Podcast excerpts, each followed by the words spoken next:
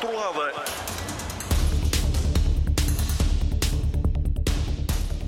Olá, boa noite. Está na grande área de análise da RTP. Na próxima hora vamos analisar a Assembleia Geral do Futebol Clube Porto e a participação europeia das equipas portuguesas. O Porto foi derrotado pelo Barcelona em Espanha por 2-1, depois só igualdades. O Benfica empatou a 3 na luz frente ao Inter de Milão, o Braga empatou em casa, mas a um golo frente ao União Berlim e esta noite foi igualmente o signo do empate para o Sporting, 1-1 frente à Atalanta. Sentamos à mesma mesa o melhor futebol com o Rui Malheiro, o João Alves, a Matilde Fidalgo e o Bruno Prata. Boa noite aos quatro. Vamos começar por esse empate do Sporting em Itália, frente à Atalanta por um golo. E começo por ti, Bruno. Boa noite. Foi um empate que soube a pouco este Sporting perante essencialmente as oportunidades que a equipa de Amorim teve na segunda parte? Boa noite para todos. Sim, eh, principalmente em função daquilo que o Sporting foi capaz de fazer da segunda parte. Só uh, o Pedro Gonçalves uh, teve hipótese de marcar quatro golos, contando com um ainda na primeira parte e com os três consecutivos, e, e, e no espaço de poucos minutos, entre o minuto 66 e o minuto 70, tem três oportunidades, duas, duas delas absolutamente flagrantes. Eu, eu, eu, estou em crer que o Pedro Gonçalves, do, do, do primeiro ano no Sporting, que, em que marcava golos com uma facilidade inaudita, hoje teria saído com, com, com o saco de bolas, mas, mas uh, uh, não foi o verdadeiro pote hoje, foi uma tigela um pouco rachada que, e, e, e, e isso acabou por, por um, uh, pesar no, no, no resultado. a primeira parte foi, foi difícil para o Sporting. Também porque creio que a mensagem do treinador, no sentido de, de, de, de ter uma equipa capaz de ser mais cínica, no bom sentido, e de, de, de, de, muitas vezes assumir uma postura que normalmente é, é, é panágio dos italianos, no, no, que respeita a defender, condicionou também muito a, a, a, saída de bola do Sporting, mas, mas uh, boa parte disso também é mérito do Atalanta, com aquelas referências individuais um pouco esdrúxulas e, e já algo em desuso. A verdade é que uh, uh, ganhou a maioria dos lances individuais, a, maior, a maioria dos, das disputas, fruto de uma agressividade, do, do, de uma intensidade de jogo que lhe permitiu não só chegar ao, ao, ao primeiro golo, como lhe permitiu construir um, um, um, conjunto de lances. É verdade que o Sporting, eh, para além daquele lance que, que, que eu já referi, desperdiçado pelo Pote, tem ainda um, um outro an, anterior uh, pelo Iokers. Com 0-0 ainda. Exatamente, com 0-0. Ou seja, as, as, as, as oportunidades, mesmo no período de ascendente da Atalanta, foram relativamente divididas. Na segunda parte, o, o, o, o signo do jogo mudou um pouco. Eh, não Principalmente só... com as entradas do Edros e do Catam. Não? É? Também por isso, e muito por isso, mas não só. Eu creio que eh, o próprio uh, Ruben Amorim admitiu que as coisas ficaram mais fáceis, porque é impossível a uma equipa continuar a defender da forma que a Atalanta defendeu no primeiro tempo. Uh, o esforço físico que obriga àquela, àquela forma de jogar é, é, é esdrúxulo e, e, e isso notou-se no segundo tempo onde o Sporting passou a ter mais tempo, passou a ser mais fácil de sair, a primeira fase de construção passou a, a funcionar com outra limpeza e depois a, a, forma como o Sporting renovou aquele lado direito, não só com o Edwards, o Catam teve, teve um papel uh, determinante. Aliás, antes do, do, do gol do Edwards, há um outro lance em que o, avançado inglês poderia ter marcado fruto de uma jogada e de uma assistência primorosa do Catamo. Creio que uh, o Morita e o Ullman passaram também a, a, a ter uma percentagem de êxito nos duelos individuais que não vinham tendo no primeiro tempo. O Jokers continuou igual a si próprio e uh, uh, o Pedro Gonçalves, independentemente de ter estado abaixo do que é expectável em termos de finalização, foi sempre um jogador também muito agressivo na forma como atacava a profundidade e na forma como muitas das vezes também se transformava em mais uh, um médio. Tudo somado, eu, eu creio que, que uh, se notou que o Atalanta está, ficaria satisfeito com, com o empate, que ligaria o primeiro lugar, uh, e o Sporting e não foi neste jogo que perdeu a hipótese de terminar nessa posição, porque teve um jogo conseguido e o resultado acaba por ser aceitável, embora o Sporting tenha tido mais oportunidades no total. Rui, boa noite. noite. Bem-vindo. Na véspera deste jogo em Bergamo, o Rubem Namorim disse que este Sporting teria de ser um pouco à italiana. Foi à italiana ou não? Uh, boa noite a todos. Eu concordo com, com a análise do Bruno, eu creio que parte muito por aí, ou seja, foi um Sporting que procurou ser mais cínico na fase inicial do jogo. Eu creio que o Bruno toca num aspecto que é, que é crucial. Ao contrário do que tinha acontecido em Alvalade, o Sporting conseguiu sair mais vezes da pressão da Atalanta, só que muitas vezes os espaços saíam errados, ou seja, o Sporting procurava as entrelinhas, mas tinha muitas dificuldades em ligar principalmente com o Trincão, mas também com o Pote. A solução era sempre a profundidade e o Ioqueres, e aí sim o Sporting conseguiu criar desequilíbrios. A primeira parte é em tons equilibrados, se quiseres, com um ascendente da Atalanta em determinados momentos, mas em termos de oportunidades acaba por ser ela por ela, mas na segunda parte, quando o Sporting se calhar largou esse estigma italiano que o Rubén Amorim tinha falado na véspera do jogo, a equipa sentiu-se muito mais confortável, beneficiou também do facto da pressão da Atalanta ser menor, para conseguir, principalmente entre o minuto 45 e o minuto 71, colocar-se por cima do jogo, conseguir chegar à igualdade muito bem através do Edwards, teve um impacto muito positivo na partida e tal como o Bruno disse, o Pote que já tinha desperdiçado uma oportunidade na primeira parte, tem mais três oportunidades de gol. Uma delas inacreditável. Sim, uma delas é perfeitamente inacreditável, sobretudo um passe extremamente. Eh, um passe extremamente conseguido do, uh, do Morita, na Morita, profundidade, sim, a isolar o, o Pote e o Pote a não conseguir definir na cara do, do Musso. A partir do minuto 71, com as substituições de parte a parte, o jogo acabou mais equilibrado e creio que a Atalanta conseguiu o resultado que pretendia, ou seja, o empate, não forçou em busca do 2-1. Repara que as três primeiras substituições são três, a substituição das três unidades da, da, da frente, enquanto que o Sporting acabou por não tirar mais benefícios a partir das substituições que fez ao intervalo. Ou seja, as outras, as outras substituições que o Rubén Amorim fez acabaram por ser mais para gerir as incidências do jogo e a partir da acabou com um a um que aceita-se, mas se houve alguém que fez por merecer por vencer o jogo na segunda parte foi o Sporting e o Sporting esteve muito perto de o conseguir. Matilde, olá, boa noite. Foi mesmo a entrada do Marcos Edwards que acabou por redefinir um bocadinho do bom jogo que o Sporting acabou por fazer na segunda parte? Boa noite. Uh, eu acho que fez muita, fez muita diferença também pela não só de Edwards, mas também Catam, porque eh, o Sporting acaba por adotar uma postura muito mais ofensiva e por conseguir explorar a largura, que não estava a conseguir fazer. Uh, e o Sporting, quando se apresenta com uma defesa a 3, aquilo que se espera é de uma equipa que aproveita a largura dos alas que tem.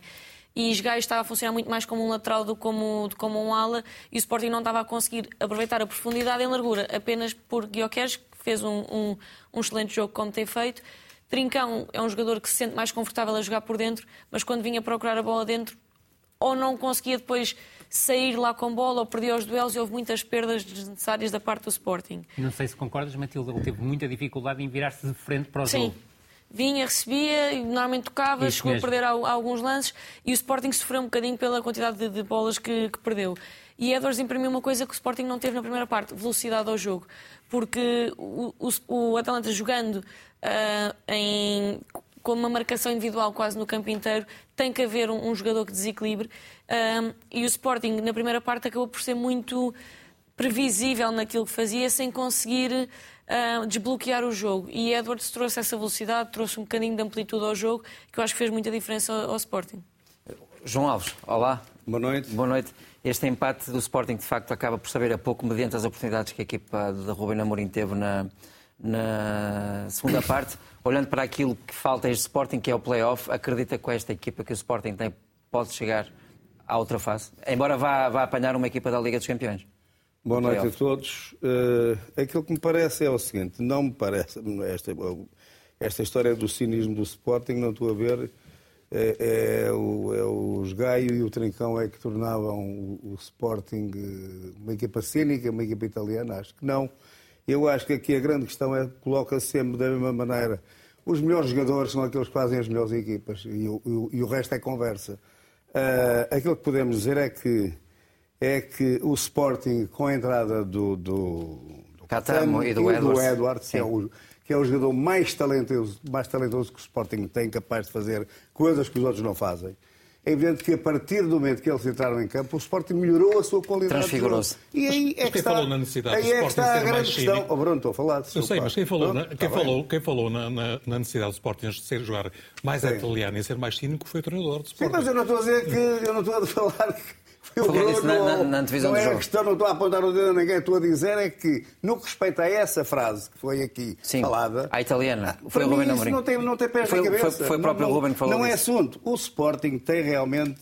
Está com timaço. Esta é que é uma grande verdade. E tem opções também quando estão de fora.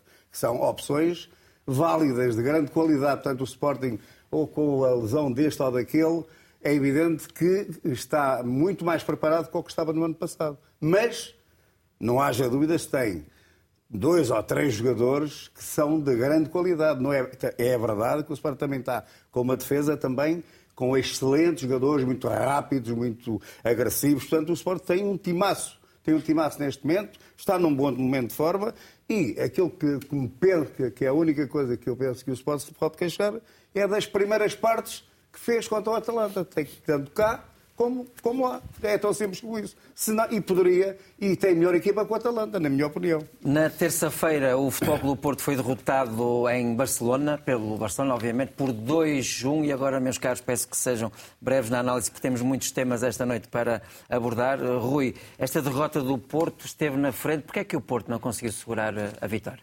Foi dolorosa a derrota para o Futebol Clube do Porto, sobretudo na primeira parte. A equipa do Futebol Clube do Porto, com uma pressão alta muito bem urdida, mais uma vez o plano estratégico de Sérgio Conceição a, a- a fazer efeito, com o Alan Varela, curiosamente, a comandar essa pressão, posicionando-se até às vezes como unidade mais adiantada, não deixou o Barcelona jogar, ou seja, foi um Barcelona que bateu bola muitas vezes na frente, foi uma equipa muito vertiginosa e o Futebol Clube do Porto com o passar dos minutos, não só conseguiu recuperações em zonas altas, como conseguiu ter bola no meio-campo ofensivo. Colocou-se na frente também porque o Futebol Clube Porto foi uma equipa muito mais feroz nos duelos, ah, ganhou a maior parte dos duelos. Repara que o primeiro golo, o golo do Futebol Clube Porto, é na sequência de três divididas que o Futebol Clube Porto vence-as constantemente, e isso foi muito importante. Acabou depois por sucumbir face a um corredor esquerdo do Barcelona, formado pelo João Cancelo e pelo João Félix, que acabou por desequilibrar a partida. Agora, creio que foi penalizador para aquilo que o Futebol Clube Porto fez na primeira parte, mas acredito também que na segunda parte o Futebol Clube Porto podia ter feito algo mais.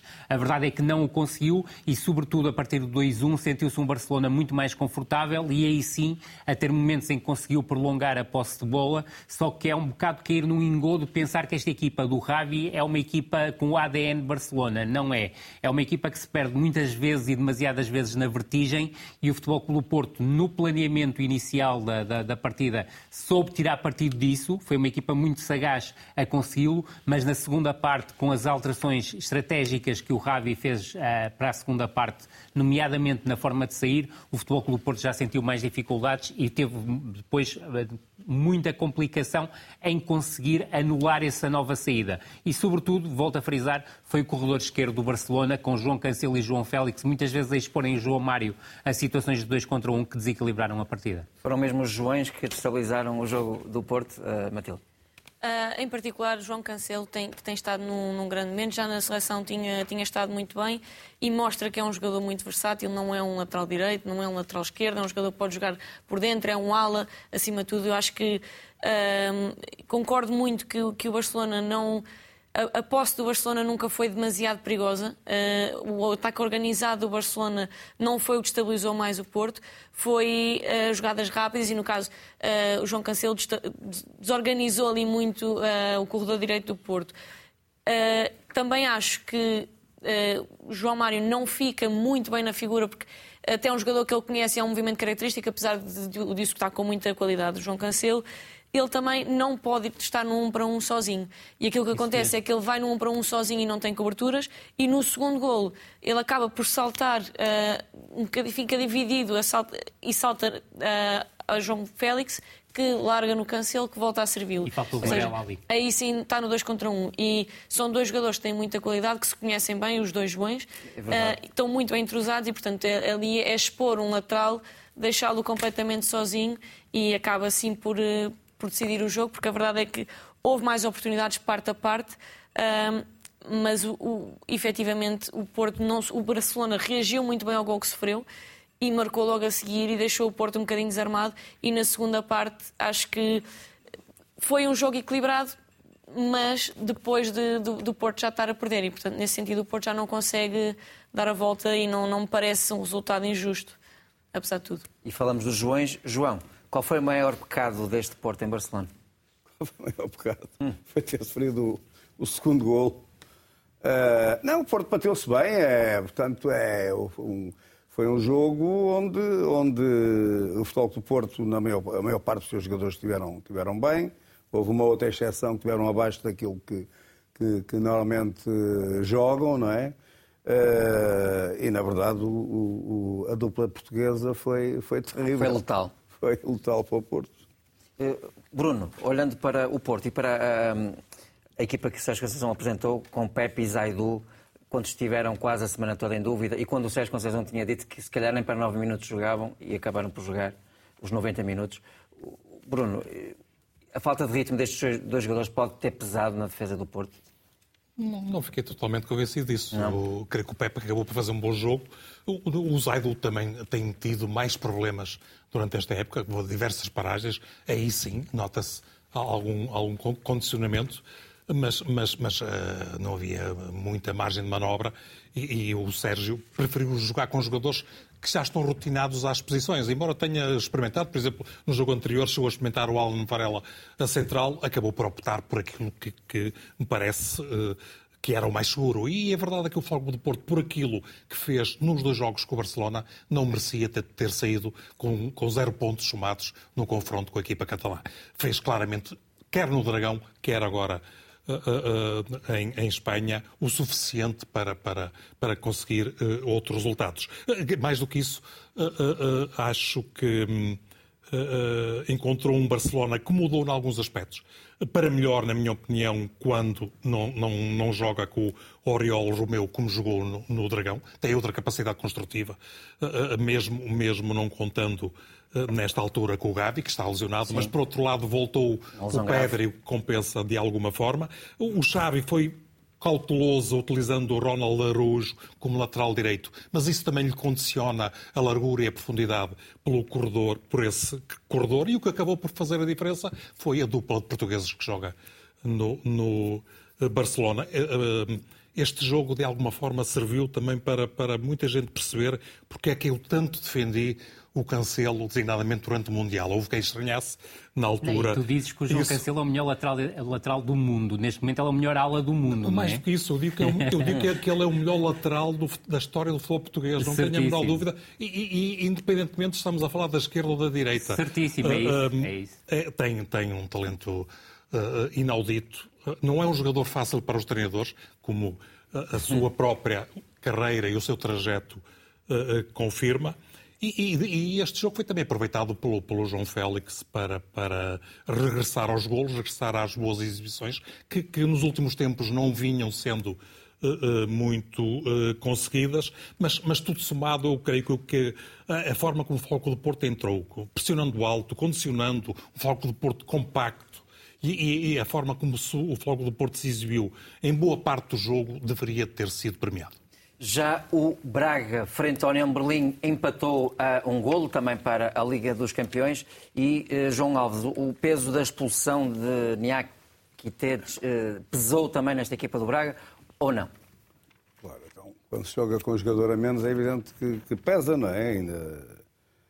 Eu, eu, sinceramente, vi o, não, não, não, não, não tive possibilidade de ver o jogo do Braga em direto vi, portanto, uh, momentos, uh, bocados do jogo para poder, digamos, uh, vir para o programa e ter algo para dizer. A mim o que me parece é que, é que ficar com um jogador a menos é sempre um handicap que, que pesa no, no, pode, normalmente pesa no jogo. Há, um, há, há jogos que às vezes com, com, com, com, menos um jogador as equipas são capazes de, de ultrapassar essa, essa diferença. Mas o, o normal, portanto, o, o Braga acabou por, por conseguir ter um resultado que lhe permite manter ainda as, as expectativas no que respeita à, à última jornada. Rui, eh, olhando ao que disse o João, houve capacidade de reação do Braga mesmo a jogar 10 para 11? Houve, João. Aliás, até te digo que o melhor período do Braga, por mais contrassenso que possa parecer, foi de 10 contra 11, quando estava a perder 1 a 0 a reação que o Braga tem, sobretudo com o João Moutinho e o Salazar, que começou como médio ofensivo, a baixar para médio centro, e o Sporting de Braga a reorganizar-se num 4-4-1, permitiu claramente os melhores momentos da equipa do Sporting de Braga. Recordar-te que o Sporting de Braga entra, acaba a primeira parte com uma quádrupla oportunidade no mesmo lance, Ficam muitas dúvidas se o Diogo Leite não faz grande penalidade no lance do, do, do braço. É muito difícil pelas, pelas imagens tomar uma, uma, decisão absoluta, mas na minha opinião seria motivo para marcar grande penalidade e sobretudo foi uma equipa que não foi abaixo, ou seja, entra muito forte na segunda parte, chega um a um no momento de contrapressão, com o Ricardo Horta a conseguir fazer uma recuperação e a contra-transição do Álvaro de Jaló a valer um a um e sobretudo ali até o minuto 70, 75 foi sempre sempre a equipa do Sporting de Braga 10 contra 11 a estar mais perto de 2 a 1 frente a um União de Berlim que estava completamente perdido no jogo. Agora, admito, e a expulsão aí tem um papel ainda mais relevante, Sim. é que a partir dali do minuto 75 ou 80 a equipa do Sporting de Braga estourou do ponto de vista físico e depois já teve muita mais, capacidade, mais incapacidade para chegar com qualidade às zonas de finalização e a última oportunidade até pertence ao União Berlim, que é o único lance em que o União de Berlim chega com qualidade às zonas de finalização na segunda parte. Bruno, a Liga dos Campeões ainda continua em aberto para, para o Braga. Na tua opinião, o que é que terá pesado mais neste, neste resultado e o que é que esperas do Braga uh, no jogo com o Nápoles, um jogo decisivo? Eu, eu confesso que, que, gostei especialmente do Braga neste, neste, neste jogo. Olhando para a sua participação europeia, uh, uh, olhando para, para a condicionante de jogar mais uma vez, não é a primeira vez que tem que lidar com essa circunstância, em inferioridade numérica, eu, eu gostei. Uh, tive algumas dúvidas no início face ao, ao 3-5-2 do adversário, Sim. aquele 4-3-3 com o médico, o Salazar como, como uh, apoio ao, ao, avançado. Gostei claramente mais quando Salazar baixou para o duplo pivô e aí uh, uh, mostrou que é um jogador exímio, não só a lançar, como a jogar curto, longo. É, é um jogador de, de, de muitíssima qualidade. Ele que estava, está habituado a lidar com, com adversários alemães, veio, veio uhum. do Schalke 04. Um, foi, foi um Braga que cometeu alguns erros que lhe têm custado alguns resultados menos conseguidos esta época, que, que, que, resultados que não estão de acordo com o nível exibicional que por vezes apresenta, e depois pagou uh, também alguma ineficácia uh, finalizadora. Foi isso que acabou por impedir o Braga de não estar numa situação mais vantajosa. Agora, uh, na última jornada irá jogar em Itália frente ao Nápoles. É um adversário de, de, de grande valor e não, não será uh, muito fácil. Uh, creio que, que o Braga, ao Braga importa, pelo menos, garantir o, o terceiro lugar. Uh, uh, para poder continuar na, nas provas europeias. Uh, não, não, é, não é uma missão impossível, mas, mas é uma missão muito, muito complicada. Eu diria que dificilmente o Braga não marcará em Nápoles, mas também dificilmente não claro, sofrerá. Claro, claro. Matilde, vês uma tarefa hercúlea, por assim dizer, para o Braga em Nápoles ou não? Sim, até porque o Braga sofreu em todos os jogos, começou a perder em todos os jogos desta, desta competição. Portanto, a não a probabilidade, porque isto não aumenta assim, mas uh, espero, que, espero, não de querer, mas assumo que o Braga poderá sim sofrer um gol e nesse caso será ainda mais difícil dar a volta. Eu, eu queria só fazer aqui uma, uma nota que eu acho que o Braga reagiu sim muito bem e em muitos momentos não se notou que tinha menos um jogador, mas imediatamente após a expulsão o Braga sofre bastante e tem ali 15 minutos de desvaneio até até parar o jogo e acho que aqui há uma grande importância do treinador pela forma como conseguiu dirigir os seus jogadores para chegarem à segunda parte e assumirem uma postura completamente diferente. E é engraçado porque minutos antes do Braga fazer a recuperação de bola e marcar, hum, ouvia-se claramente o, o, treinador a mandar a equipa subir. Porque o Braga estava demasiado baixo e, e, foi essa a postura que adotou nos últimos minutos. Também se compreende, exatamente, tem menos um jogador e acabam por, por ser um bocadinho castigados nesse sentido. Mas a pressão alta do, do Braga foi também muito imposta pelo treinador e nisso dar-lhe mérito, porque mudou completamente de uma equipa que ficou 15 minutos sem saber muito bem o que fazer, até uma equipa que, que assumiu o jogo e que consegue, por sorte ou por mérito também, rapidamente colocar-se numa posição de igualdade e gerir o jogo e também acho que Zanlazar e João Moutinho tiveram uh, exímios hoje. Uh, mas respondendo à questão de uma forma mais direta, acho que é muito complicado o papel do Braga, mas o Braga tem mostrado que é uma equipa que sofre muito, mas que marca muitos golos. E hoje foi um bocadinho perdulário, falhou algumas oportunidades que não devia, assim como o Sporting e o Porto, foi uma, uma coisa uh, transversal aos portugueses sim, nesta, sim. Nesta, nesta jornada e esperemos que assim não seja frente, frente ao Nápoles. Deixa-me só dizer para, para avançarmos. Não, não é, é, muito rápido. É só para dizer que o Braga lidou com, com, uma, com uma contrariedade que era eh, o, adversário mudou o treinador. Não sabia Sim. exatamente com que ia contar. E mudou e, irá, irá, irá repetir-se agora frente ao Nápoles, embora exatamente. já haverá mais alguma, mais, mais, mais à frente, neste grande área, vamos falar também do Benfica, que empatou a 3 frente ao Inter Milão. Agora, um dos temas desta semana, a Assembleia Geral do Futebol Clube do Porto. André Vilas Boas anunciou que vai formalizar em janeiro a candidatura à presidência do Porto. O antigo treinador marcou presença à Assembleia Geral do clube e criticou as contas dos Dragões, que apresentaram um prejuízo superior a 48 milhões de euros na última época. Pinto da Costa, em declarações à RTP, referiu já hoje que ninguém quis ouvir Vilas Boas quando este pediu para que fossem chumbadas as contas. Um cenário bem diferente desta vez. Reforço da polícia e dos seguranças no Dragão Arena, mais de duas semanas depois da polémica Assembleia Geral do Porto, foi interrompida com episódios de intimidação e violência. Que todas as pessoas puderam dizer o que sentiam, puderam votar da forma que entendiam e decorreu com grande ordem o que me satisfez muito a mim, não só como portista, mas como presidente do Toco Porto. Já passava da uma e meia da manhã, quando rodeado por uma pequena multidão, André Vilas Boas se dirigiu aos jornalistas para elogiar a organização desta reunião.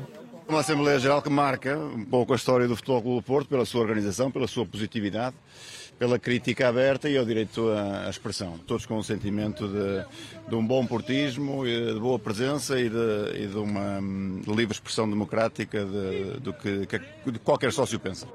Dentro do pavilhão, o antigo treinador do Porto foi muito aplaudido depois de criticar a gestão da SAD e de lamentar a má situação financeira do clube. Pediu ainda aos atuais administradores para devolverem os prémios que ganharam. Estão a hipotecar o futuro do Futebol Clube do Porto, acusou Vilas Boas. Há aqui uma, uma falência operacional que é preciso corrigir, mas certamente a direção está ao corrente disso e demonstrou sinais de que, de que quer melhorar nesse aspecto. Candidato à presidência será, de certeza, e o momento de anunciar essa formalidade já está definido. O presidente Jorge Nuno Pinto da Costa é o, é o presidente dos presidentes do Futebol Clube do Porto. Eh, eu mantenho uh, convicto uh, para avançar para as eleições. Os timings da apresentação da minha, da minha candidatura só a mim me correspondem e, uh, e isso será feito em, uh, em janeiro. O André Vilas Boas foi apelar a que votassem contra, as pessoas não o ouviram porque não votaram contra. Uh, como disse, entre os que votaram contra a favor, retirando as abstenções, foi cerca de 70% foi aprovada as contas, portanto só tenho que estar satisfeito.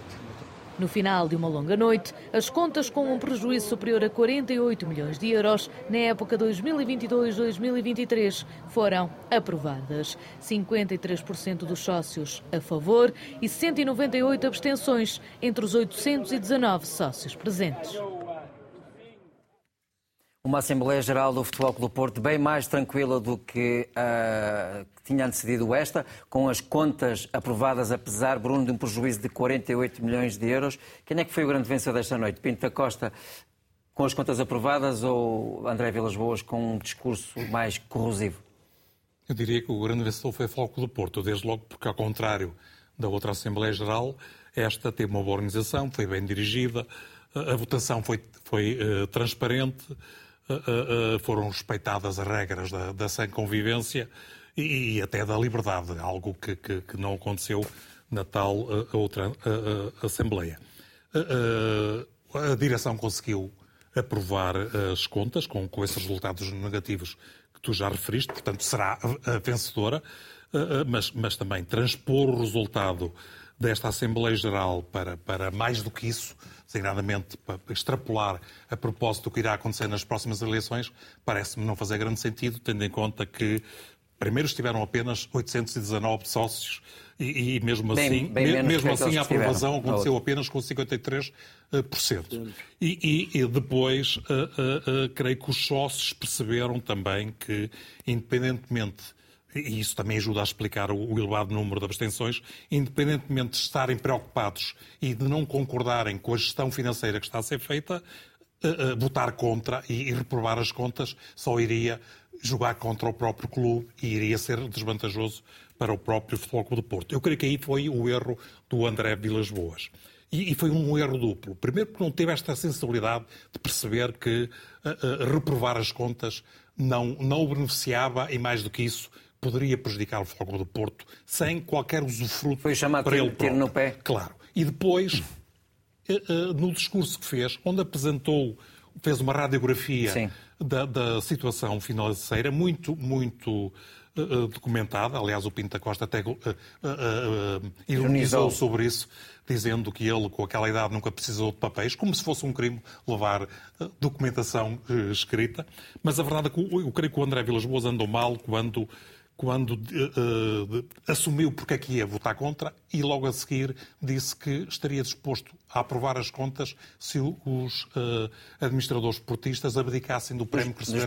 Não faz sentido. Foi algo, é, um, é um contrassenso essa afirmação e isso creio que também jogou eh, eh, contra Perdeu ele. aqui alguma fatia de apoio nesta, nesta, este- nesta Não, Assembleia não, Geral? Não, não, não retiro essa conclusão. Uh, uh, uh, naturalmente que não, não, não foi bom para ele uh, uh, uh, a forma como terminou a Assembleia. Mas não, não creio que uh, uh, uh, isso vá ter grandes consequências uh, uh, para, para o futuro. De- depois, uh, uh, o André Vilas Boas foi criticado a certa altura, tanto quanto se soube, por estar a fazer campanha por, uh, uh, já uh, uh, para as eleições, mas também, do outro lado, não aconteceu outra coisa.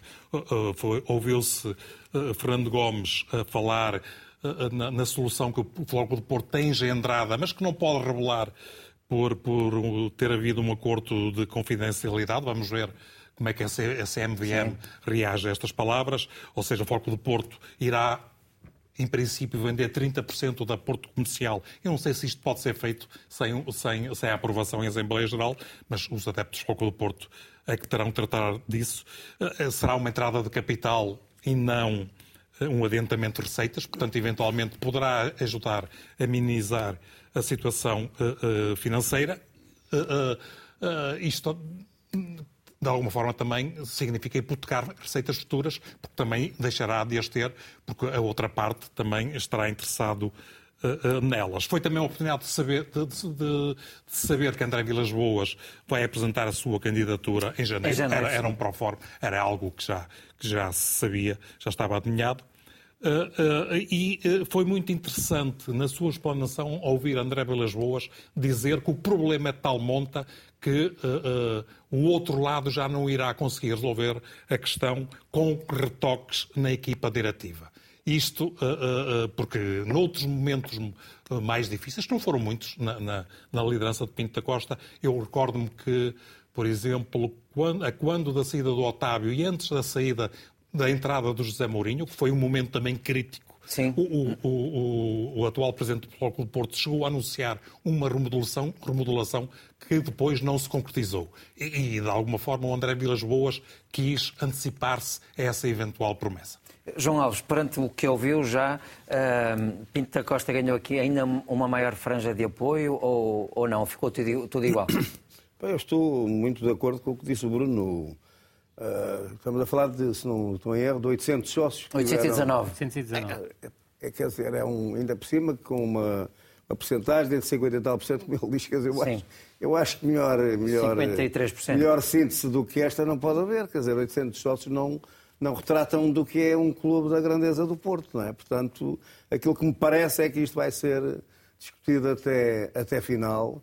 E, sinceramente, tenho muitas dúvidas de quem de, de poder dizer eh, que, que a balança está, está a pender para o lado direito ou para o lado esquerdo. E perante aquilo que ouviu em relação ao André Vilas Boas, essencialmente este ataque que ele faz à questão da devolução dos prémios dos administradores, tem razão ou não? Não, não sei, sinceramente. Se, se os administradores têm no contrato, se tinham no contrato isso escrito, e se os administradores têm uma cota parte se tem mérito naquilo que fazem, portanto.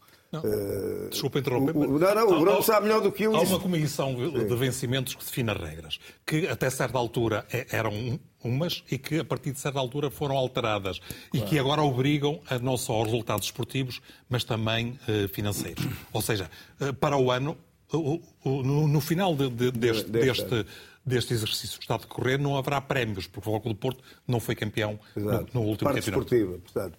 Mas no que respeita à parte, portanto, tem que haver parte esportiva e parte económica, certo? O Porto assume que a partir de agora. Ah, a partir e isto, de isto agora. não foi sempre assim. Aconteceu Ah, no foi passado. alterado agora. Foi, foi há, há duas ou três épocas. Eu, eu penso, eu penso, penso que cá está, isto tem tudo a ver com o que é que está escrito, o que é que, Sim. o que, é que combinaram, eh, realmente se tem influência ou não. Eh, é evidente, se, todos, se toda a gente, se todas as pessoas estiverem imbuídas de um projeto e dos mesmos eh, objetivos, eh, é evidente, não, não me. Não me não, ser o- o- os dirigentes também, portanto, que serem premiados, não me. é, Sinceramente, Não não, me causa, choca, não me não choca, choca. Não, não me causa nenhum, nenhuma, nenhum problema. Mas, mas eh, volto a repetir, eh, é preciso que as coisas tenham sido acordadas dessa maneira, que as pessoas tenham, na verdade, eh, portanto, influência no, no, no, no- no- no- no rendimento geral do, do clube e, de, concretamente, da equipa de futebol e que ajuda a obter resultados desportivos e financeiros. Rui, Deixa- Deixa-me só fazer aqui uma pequena nota. Porque o que está em causa não é apenas o pagamento do- dos, dos, eh, prémios eh, em anos em que o Foco do Porto tem maus resultados financeiros. Eh, eh, eh, o, o que está em causa, em causa é também o valor dos prémios. Porque eh, o Foco do Porto tem prémios que são para aí o triplo do Sporting, eh, eh, mais ainda do que o Sporting de Braga e praticamente o dobro ou mais até do que é habitual no Benfica. E isso também tem sido usado como arma de arremesso. Os dirigentes do Benfica têm, também têm prémios do, do Sporting? O Presidente Por- não, porque os estatutos não, não, não, não o permitem, mas os restantes administradores têm prémios, claro. Rui, o, o André Vilas Boas vai formalizar e oficializar o, o- a candidatura à presença do Porto em janeiro. Olhando para aquilo que eu viste nesta Assembleia Geral, fez aqui uma clara divisão ou alguém um pouquinho mais à frente para essas eleições que já são marcadas para abril? Não, eu acho que há claramente uma, uma divisão e não é o- a aprovação de 53% dos sócios, de 53% de 819 sócios, Sim. que mostram que há uma tendência por Pinta Costa. Admito que se Pinta Costa for candidato terá alguma relevância sobre André Vilas Boas, mas acredito que a campanha poderá ser muito interessante. E, sobretudo, parece-me que após esta Assembleia Geral, uma- um aspecto que a mim chamou-me claramente a, a atenção foi um comentário que Angelino Ferreira, o Dr. Angelino Ferreira, antigo responsável pela parte financeira do Futebol Clube do Porto, apareceu no Record a falar sobre a situação Isto, e falou... esteve na Assembleia, deixa-me. Exatamente. E, e esse ponto parece muito interessante porque ele não só fala de uma situação financeira que é preocupante e ninguém melhor do que ele para analisar essa situação e, sobretudo, fala de uma operação em que o Futebol Clube do Porto injetou 30 milhões de euros na Euroantas e depois faz uma redução do capital da Euroantas em 30 milhões de euros. E esta operação não foi explicada na Assembleia Geral e creio que era importantíssimo para os sócios do Futebol Clube do Porto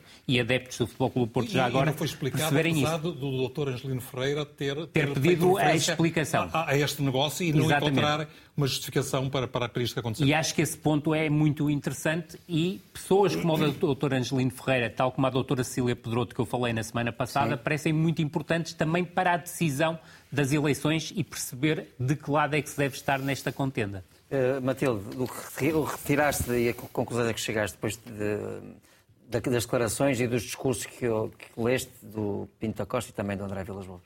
Eu acho que não, não há conclusões para tirar. É um bocadinho o mesmo que já se esperava até aqui, porque ahm, Vilas Boas assumir que se vai candidatar é um proforma, toda a gente Ele sabia próprio que, disse que isso aqui, assim, aqui há duas semanas. que assim o era. E eu acho, eh, acho que as declarações de Vilas Boas e esta questão dos prémios tem muito a ver também com, com a noção popular, porque a maior parte das pessoas eh, que, que é adepto do clube é isso mesmo, é um adepto. E, portanto, olha para a direção de um clube como, eh, não pelo ponto de vista que os diretores veem que é uma empresa.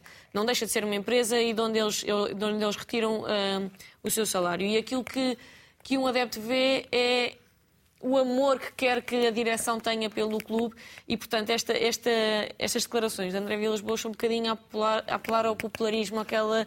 ah, eles querem assim tanto o bem do Porto que abdiquem dos prémios em, em seu benefício. Aquilo que eu acredito é que uh, André Vilas Boas será o óbvio sucessor de, de Pinto da Costa. A questão, a grande questão aqui é, é para agora ou para o futuro? Eu acho que é, é que é aqui que reside o ponto da situação. Bruno, antes de passarmos ao Benfica, as eleições já são em abril. O que é que pesará mais? Pinto Costa disse há tempos numa entrevista que os sócios querem é títulos, querem lá saber das contas. E o certo, aqui há aqui uma divisão clara dos dois lados. O que é que vai pesar? Os resultados positivos serão favoráveis, positivos daqui do futebol, serão mais favoráveis a Pinto Costa do que a André Vilas Boas? Deixa-me dizer que, primeiro, que Pinto Costa foi coerente nessa afirmação. De facto, ele nunca teve grande preocupação com as contas. Com as contas. E, e, para bem dele e do próprio Foco do Porto, ele soube escolher pessoas que, durante muito tempo, não o alertavam quando, quando as coisas entravam no vermelho. Estou a pensar no Dr. Angelino Ferreira, que já, Gomes. e Fernando Gomes, hoje Presidente da Federação. Eu recordo-me, em algumas situações, e a diferença é só esta, em algumas situações, o, o, o Dr. Angelino Ferreira e, e, o Dr. Fernando Gomes estavam de férias no Algarve e uh, uh, Uh, o, o, período de transferências aproximava-se do fim e, e o Fogo Porto tinha, não tinha tido o encaixe financeiro em resultado das vendas que estaria previsto. E eles interrompiam as, as férias, vinham, vinham por aí acima para falar com Pinto da Costa, para, para, para o sensibilizar para a necessidade de, do negócio uh, uh, ser feito. Aquilo que, que dá a ideia é que hoje não há ninguém suficientemente forte ou, ou, ou, suficientemente bem colocado nas, na proximidade de Pinto da Costa para exercer este trabalho. E isso, desculpe, isso eh, acaba por, por, por resultar na, na, na, na, forma galopante como o passivo cresceu nos últimos anos. Não, e se calhar com menos disponibilidade para interromper férias. Pois, e ainda por cima, o mais dramático para, para o Foco do Porto é que o, o, o, o passivo cresceu de forma uh, uh, galopante, como já disse, e eu já falei nisso noutros programas, não vou estar a repetir, exatamente no período em que o Benfica recuperou de alguma forma o domínio e, e o sucesso. Conseguiu, uh, nos últimos uh, 10 anos, seis títulos e o, Benfica, e o Porto só conseguiu três. Em 2011, três. o passivo, é exatamente o, passivo período, do Porto era 202 é milhões, agora 499. Exatamente, é exatamente o período em que o passivo do Porto quase duplica, portanto, cresce de uma forma exponencial. É esta a dificuldade. Portanto, Pinto da Costa, de facto, verdadeiramente está a ser coerente, porque ele nunca se preocupou muito com as contas. É é, o, problema para, para, para ele, para a sua liderança, é que boa parte dos adeptos começou a perceber que o futuro, do ponto de vista do sucesso desportivo, pode e já está a ser condicionado pelo insucesso da gestão financeira. Porque não foi por acaso o do Porto esteve controlado pelo fair play financeiro, num período em que o Sérgio Conceição nem sequer tinha disponíveis para, para os Jogos da Liga dos Campeões o número de jogadores que os outros eh, clubes tinham, porque esse, esse foi uma das limitações. Não, não pôde fazer contratações e teve que uh, uh, transformar jogadores banais em, em soluções que acabaram em alguns Sim. casos até por resultar em, bons encaixes de, de, de, de, fruto de algumas vendas. E tudo isto os adeptos foram-se apercebendo que, que alguma coisa corria mal. Portanto, mas, mas também, por outro lado, mantendo o discurso, o Pinta Costa e, o, e, e, quem o acompanha do ponto de vista da gestão financeira já dão nota de que é preciso alterar e que, de facto, o momento é dramático que é preciso uh, uh, uh, encontrar soluções. Não foi por acaso que o, o, o, gestor financeiro foi a, aos países árabes procurar antecipar o recebimento do, do, do, dinheiro, do, do dinheiro do Otávio para suprir certamente uh, uh, dificuldades de tesouraria. E falaste de contas, as contas estão mais difíceis, bem mais difíceis para o Benfica, para chegar também à Liga Europa, isto porque empatou a 3 em casa frente ao Inter de Milão para a Liga dos Campeões. E João Alves, como é que se, desperdiça, se desperdiça uma vantagem de 3 a 0 e chega-se ao fim e o Benfica quase que perdeu o jogo? Como é que se desperdiça? Bem, primeiro o Benfica fez realmente uma primeira parte eh, espetacular, do, do melhor que, que, tem feito, então este ano acho que foi talvez a melhor primeira parte que fez. Eh, é evidente que, que o resultado 3 a 0 ao intervalo e a superioridade que o Benfica demonstrou, uh, pois tem o treinador num, num, portanto, no banco que pensa assim, oh, eu, não, eu não vou mexer numa equipa que está a jogar bem, se é daqueles treinadores que que hum, pensam em termos táticos, epá, isto, eu tenho que segurar isto, vai ser já no início desta segunda parte, ter um jogador. Portanto, o Benfica tinha, estava a jogar num, num 4-4-2, um 4-2-3-1, que é um 4-3-3 também, portanto, é o, é o, o Rafa, o, o Di Maria e o. João Mário? E o. Não, o ponta de lança, o Tankstead. Pronto. E, e é evidente que um treinador cauteloso, portanto, portanto que pensasse de outra maneira, eh, poderia optar por colocar um jogador, de, ter mais um jogador de meio campo e, e, e tentar ter mais controle do jogo, começou uh, a perdê-lo no início da segunda parte. E ainda por cima o, o Benfica leva com um gol logo no início da segunda logo parte. A abrir. E depois, cá está, é muito fácil nós estarmos na bancada, por acaso eu estava, estive na bancada, uh, estar a, a, fumar o seu cigarrinho uh, e, e, e, e, estar no banco e estar a dirigir uma equipa é diferente. E, portanto, é evidente que uma equipa que faz a primeira parte que faz, não me parece que seja que fosse lógico fazer uma coisa dessas. Mas há treinadores que poderiam fazer isso. E, e, de certeza que possivelmente não, possivelmente não seria pior do que o que aconteceu. Depois há o gol logo do, do, do Inter, 3-1. O 3-1 abre logo perspectivas para uma equipa e coloca a outra de sobreaviso. A verdade é que, uh, nesse espaço de tempo que rodearam, que rodeou 8 minutos entre um gol e outro. Portanto, é um momento onde o treinador tem que atuar, tem que colocar os jogadores a aquecer, tem que começar a perspectivar outras coisas para a equipa, mas e tem que ver o que é que o jogo vai dar, porque não, não se faz substituições só por fazer. Portanto, as substituições feitas no final do jogo é uma coisa, agora fazê-las na hora do jogo, aí é que é o, o complicado. E eu estou a falar aqui como treinador, é assim que eu penso. E é evidente que o Benfica, ao levar com o 3 a 2, aquilo uh, complica-se. É uma equipa que, de um momento para o outro, vê que pode ganhar o jogo, ainda por cima deixou alguns dos craques de fora que foram começando a entrar e a, para, e a melhorar a equipa. Para, para, resumir... E a outra equipa que fez um pressing uh, muito grande, que é muito difícil fazer um jogar na, com aquela, com aquela intensidade durante, durante um, um jogo inteiro.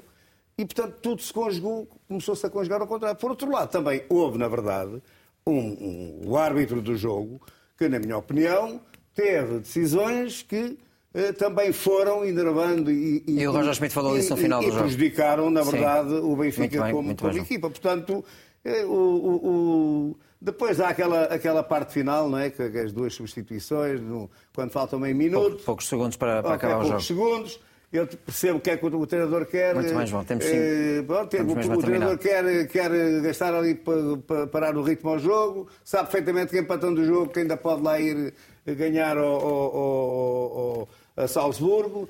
De maneira que é, é evidente que o alvo das críticas em função do que aconteceu e já perfeitamente sabia perfeitamente que isso o treinador. Peço agora que sejam muito uh, resumidos, porque faltam menos de 5 minutos para o final e temos as duas rubricas aqui no Grande Área. Uh, Rui, o que é que pesou para este resultado, este empate que 3 a 3 quando esteve a ganhar 3-0. Foi uma primeira parte magnífica por parte do Benfica, nomeadamente naquilo que diz respeito à pressão, à contrapressão claro. e à reação à perda em zonas altas. A capacidade que o Benfica teve também para explorar o corredor central frente a uma equipa muito débil na proteção desse espaço, com jogadores muito pouco rotinados, e o Benfica soube tirar partido disso. E depois uma segunda parte em que o Benfica é francamente infeliz. Houve incompetência do ponto de vista defensivo, nomeadamente na proteção do corredor direito, mas não só. A equipa do Inter chegava às zonas de finalização com alguma facilidade e, do meu ponto de vista, e siga aí completamente aquilo que o João Alves acabou de dizer, Roger Schmidt demorou muito a mexer na equipa. Ou seja, depois de sofrer o 3-1 e o 3-2, era obrigatório mexer na equipa corrigir situações que não estavam bem, nomeadamente maior proteção do corredor central, maior proteção do seu corredor direito, não fez. E a verdade é que o Inter chega ao 3-3, em mais um lance em que o Benfica se desequilibrou no momento de transição defensiva, e só aí, depois do 3-3, é que Roger Schmidt mexe na equipa. E creio que se não é uma má arbitragem, e foi uma má arbitragem, com prejuízo, claro, para o Benfica, hoje estar-se-ia a falar da incompetência de Roger Schmidt principalmente disso na gestão desta partida. Matilde, foi a inação de Roger Schmidt pesou também neste resultado ou não? Acho Rapidamente. Que, acho que não só. Acho que o fator uh, fantasma, que o fator memória pesou aqui, porque claramente há um Benfica uh, muito mais confiante quando as coisas começam a sair bem e a construir confiança golo após golo, e o oposto também se vê. Uh, e há que também ter em conta aqui que o primeiro gol que o Benfica sofre é, é de um canto, logo a seguir sofre de um, de um lançamento e, portanto, há aqui alguma desatenção. E, e, infelizmente, acho que, por um lado, há algum excesso de voluntarismo, talvez, de, de Otamendi, que acaba por deixar a marcação dele à, à procura, em vez de passar a, a António, António Silva, e no próprio penalti uh, que faz, que para mim uh, há uma talvez falta sobre, sobre o João, João Neves, Neves quando, uh, quando o Benfica perde a bola, é uma péssima transição do Benfica, que infelizmente tem, tem tido muitos momentos desses, uh, tem sido fraco na transição e o Otamendi acaba por ir uh, tentar ajudar António Silva, que, que a meu ver tinha o lance controlado. Um, pronto, este Bruno, é o resumo que faço. Dou-te um minuto, Bruno. não, eu, eu, eu, creio que, que, é preciso uma visão muito benigna para, para não responsabilizar o treinador do Benfica pelo, pelo, pelo resultado. Mais do que isso, creio que utilizar a explicação da arbitragem, e é recorrente com Roger Schmidt quando os resultados são negativos. Mais do que isso, ele, ele, ele disse estar horrorizado com a arbitragem. Sim, disse e eu creio que, independentemente de um ou outro erro, e eu, eu não acho que tenham sido tantos assim, por forma a justificar aquilo que o Benfica fez, ou melhor, aquilo que não foi capaz de fazer eh, no segundo tempo. Designadamente, o treinador que foi, teve uma passividade atroz. Numa, a primeira substituição acontece já depois do, do, do adversário ter marcado os três golos. Sim, sim. A primeira substituição é já depois do, do, do Inter ter marcado os uh, três golos. Uh, um, uh, no que diz respeito à arbitragem, eu, eu admito que haja uma falta do Alex, Alex Alexis Sanchez sobre o João Neves. João Neves. Mas, mas mesmo os críticos de arbitragem não, não são consensuais sobre isso. Creio que há um penalti eh, claro do Otamendi depois disso, eh, eh, sendo que eu concordo que o Otamendi teve uma atitude Pronto, temos que, temos que fechar, estamos mesmo no fim. Não, não, é um, é um disparate o que ele faz.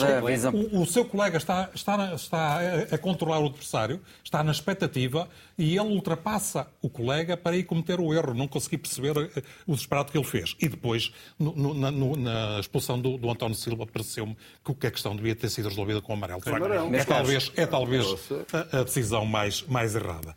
Uh, Bruno, creio que o Benfica confirmou alguns sinais de retoma que vinha dando, mas aquilo que mostrou na segunda parte, os erros individuais, designadamente dos lances de bola parada, são muito preocupantes. E vamos agora à visão periférica com o Rui Malheiro.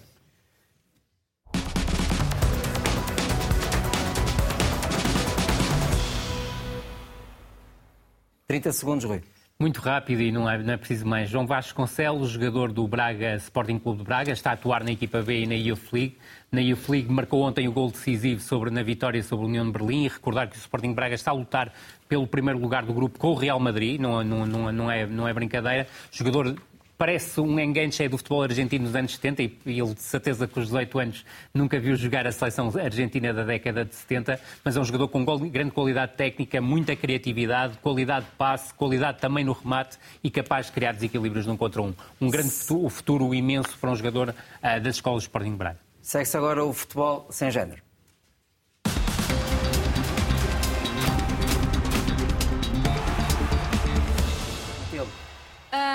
Eu, o, assunto que, o assunto que eu trago hoje são as lesões e como isso penaliza muito os jogadores. Temos agora o exemplo de Gavi, que há alguns jogadores que são efetivamente Uh, têm mais propensão para lesões, mas acho que há dois fatores que são muito importantes falar. No feminino, um deles pesa mais, que é, que é a qualidade dos campos, porque muitas vezes uh, os campos são em sintético e já há estudos que mostram que efetivamente há uma maior incidência de, de lesões neste tipo de, de piso mas acho que aquilo que mais, que mais tem sido evidente é a sobrecarga de calendário que os jogadores têm e estes últimos anos têm vindo a comprovar isso mesmo, com o número de lesões aumentar exponencialmente.